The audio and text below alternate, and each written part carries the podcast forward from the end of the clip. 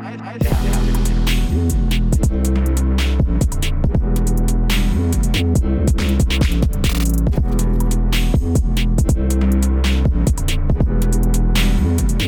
zusammen und herzlich willkommen zu einer neuen Folge vom IFA Podcast.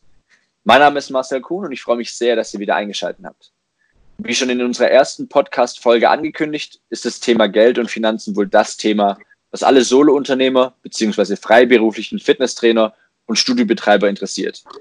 Der Staat diskutiert zwar bereits darüber, wie sie diese Berufsgruppen unterstützen wollen, aber bisher gibt es da noch keine wirklich ausformulierte Lösung. Aus diesem Grund habe ich unseren Experten Marco Adebar noch einmal eingeladen. Er nennt sich selbst der Trainerberater und ist Spezialist für das Thema Versicherungen und Finanzen. Hallo Marco. Hallo Marcel, schön, dass ich wieder dabei sein darf.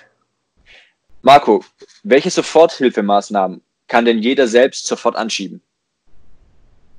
Zum jetzigen Zeitpunkt ist es, glaube ich, für jeden am wichtigsten, die Liquidität erstmal aufrechtzuerhalten.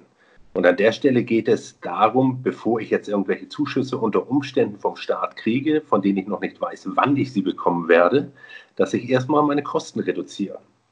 Diese Kosten kann ich zum Teil reduzieren bei meinen laufenden Versicherungsbeiträgen.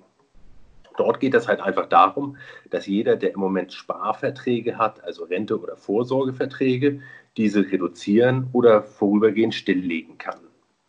Das Gleiche gilt natürlich auch für all diejenigen, die in die gesetzliche Rente einbezahlen als Freiberufler.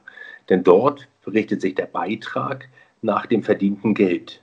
Da das verdiente Geld zum jetzigen Zeitpunkt erstmal massiv einbrechen wird, kann der Beitrag natürlich dementsprechend angepasst werden.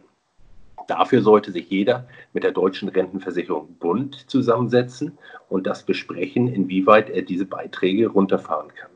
Gleiches gilt für all diejenigen freiberuflichen Trainer, also Solounternehmer, die freiwillig in die gesetzliche Krankenkasse einzahlen.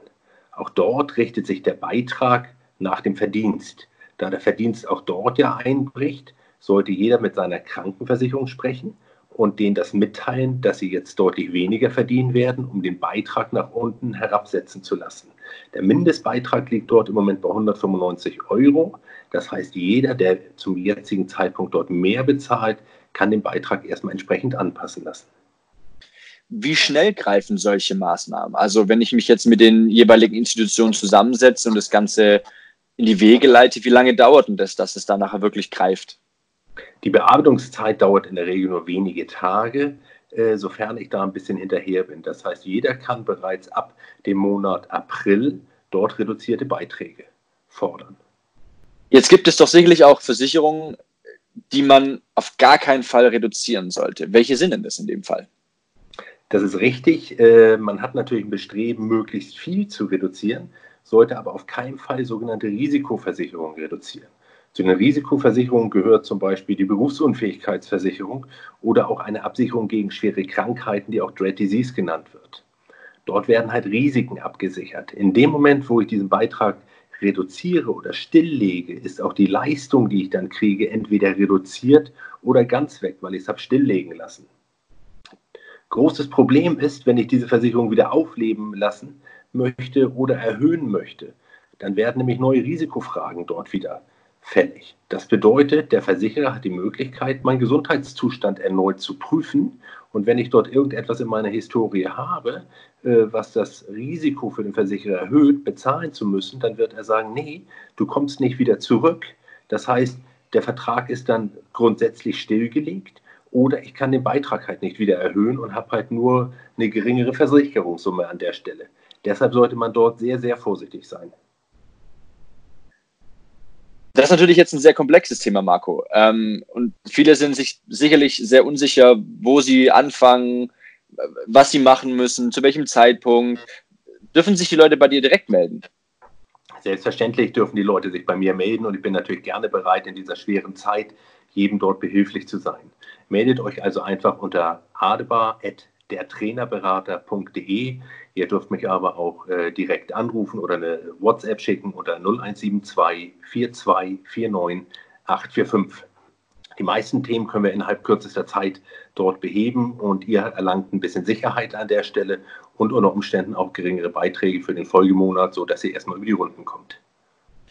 Vielen Dank, Marco. Danke für deine Zeit. Ich glaube, das ist ein wirklich wichtiges Thema für alle da draußen. Und ähm, wir werden noch öfters voneinander hören. Wir werden in den nächsten Tagen nochmal äh, die ein oder anderen Themen durchsprechen, auch wenn es wirklich mal alles spruchreif wird und werden da dementsprechend immer wieder alles aufarbeiten. Vielen Dank für deine Zeit.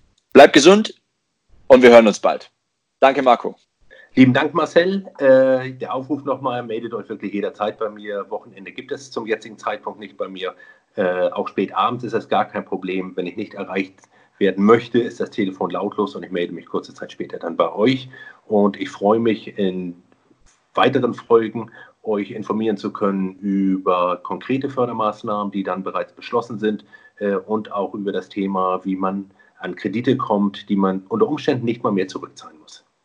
Also Marcel, bis dann und bleib auch du gesund. Dankeschön, bis bald.